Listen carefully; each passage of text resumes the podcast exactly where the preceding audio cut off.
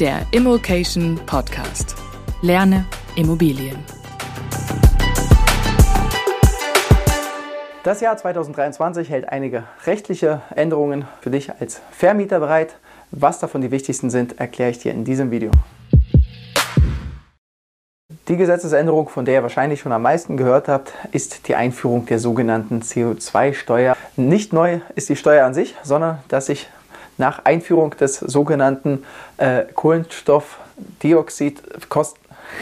Alter, ich kann das Wort vor der Kamera nicht merken. Kohlendioxidkostenaufteilungsgesetz. Kohlendioxid, also sowas kriegt man auch nur in Deutschland hin, so ein Wort. Ne? Ähm, nicht nur der Mieter alleine wie bislang, sondern auch der Vermieter äh, einen Teil der Steuer zu zahlen hat. Idee des Gesetzgebers ist hier natürlich Anreize zu schaffen für die Vermieter von äh, Wohnungseigentum, effiziente Gebäude, klimaeffizientere Gebäude zu betreiben und dadurch eben halt die Umwelt zu schützen. Das funktioniert auf diese Weise, dass äh, die Kostenverteilung danach vorgenommen wird, wie energieeffizient das Haus ist. Es gibt nach dem Gesetz eine Tabelle und im Prinzip kann man sich merken, dass je effizienter das Haus äh, aufgebaut ist, je, je, weniger Energiebedarf das Haus an sich hat, desto mehr muss der Mieter nach wie vor die CO2-Steuer zahlen, desto weniger umgekehrt der Vermieter. Es geht von 90% Vermieter für die energieineffizientesten Häuser bis hin zu 0% auf Vermieterseite für Effizienzhäuser. Jetzt ist das natürlich nicht ein Grund, sofort in Panik zu verfallen, wenn man Vermieter eines Altbaus ist. Denn in Euro betrachtet bedeutet das, dass bei einem möglichst denkbar schlecht sanierten äh, Altbau von etwa 90 Quadratmeter Größe der Vermieter, der dann 90 Prozent der CO2-Steuer bezahlen muss, etwa mit einem niedrigen dreistelligen äh, Betrag im Jahr zu rechnen hat, den er extra äh, zu seinen sonstigen Kosten bezahlen muss. Die spannende Frage im Umgang mit diesem Gesetz wird sein, wie man die Energiebilanz des Hauses ermittelt. Wenn der Mieter beispielsweise äh, das ganze Jahr über äh, bei offenem Fenster geheizt hat, kann es diese Bilanz auch durchaus verfälschen. Das wird spannend zu sehen, wie die Praxis mit äh, dieser Ermittlung umgehen wird. Der zweite Punkt äh, betrifft äh, die Explosion der Energiepreise im vergangenen Jahr. Äh, letztes Jahr gab es den Schock vor allem äh, auf Gaspreis- und Strompreisebene. Äh, dieser wird jetzt ein wenig abgemildert durch die sogenannte Gaspreis- und Strompreisbremse. Die, treten in die, beide treten dieses Jahr in Kraft und werden voraussichtlich bis zum Frühjahr 2024 gelten. Was besagen beide?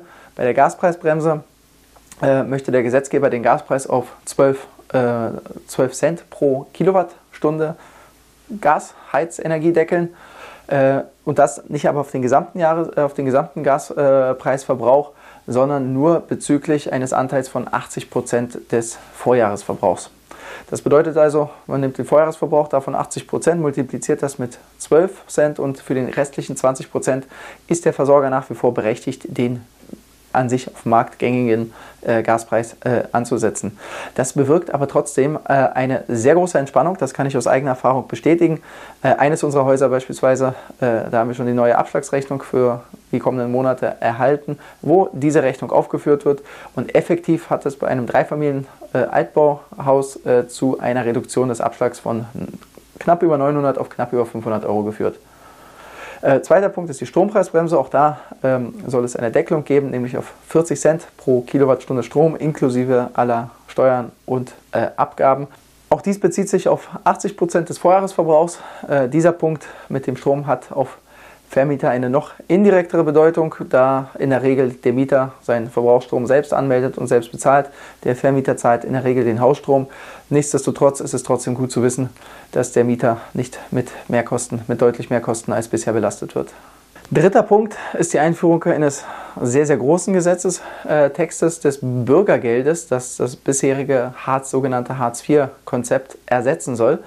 Die Änderungen, die dadurch für den Vermieter äh, von Wohnungen, äh, die an hilfsbedürftige Menschen vermietet werden, entstehen, sind allerdings äh, beschränkt.